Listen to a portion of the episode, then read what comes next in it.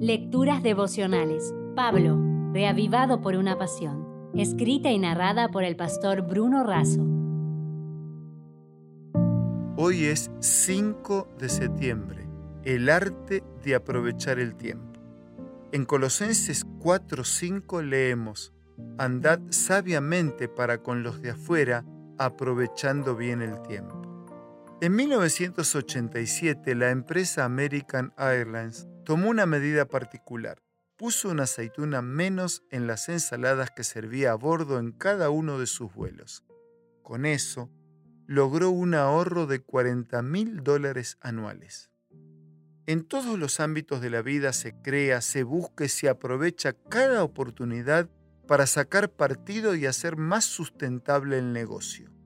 Entonces, cuanto más relevante es hacerlo en los planos misioneros, donde en juego están ambas vidas, tanto de quien necesita recibir como de aquel que tiene que compartir. El término aprovechar viene del campo de la administración y las finanzas.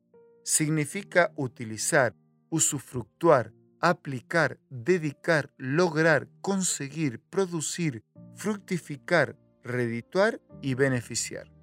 Estos significados han dado lugar a expresiones tales como llevar agua para su molino.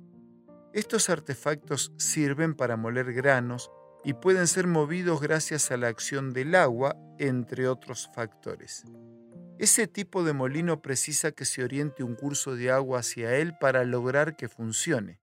Por su parte, cuando una persona realiza un buen negocio, se dice que ha hecho su agosto, el origen de esta popular expresión es muy antiguo y surgió con toda seguridad en el medio rural.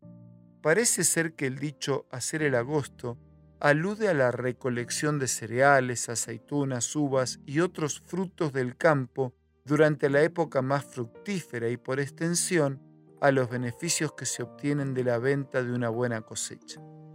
Para Pablo, Andar sabiamente significa vivir de tal manera que nada dificulte la proclamación del Evangelio.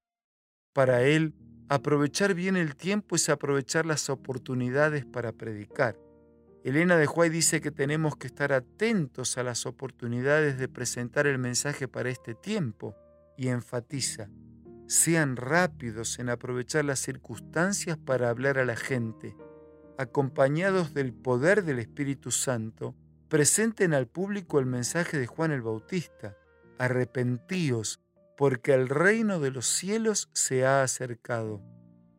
La palabra de Dios ha de ser presentada con claridad y poder, con el fin de que los que tengan oídos para oír puedan escuchar la verdad. Así, el Evangelio de la verdad presente será colocado en el camino de los que no lo conocen y será aceptado por no pocos, y llevado por ellos a sus propios hogares en todas partes de la tierra. Recordando que Jesús dijera que no solo de pan vive el hombre, sino de toda palabra que sale de la boca de Dios, junto con mi abrazo te dejo una invitación y un desafío.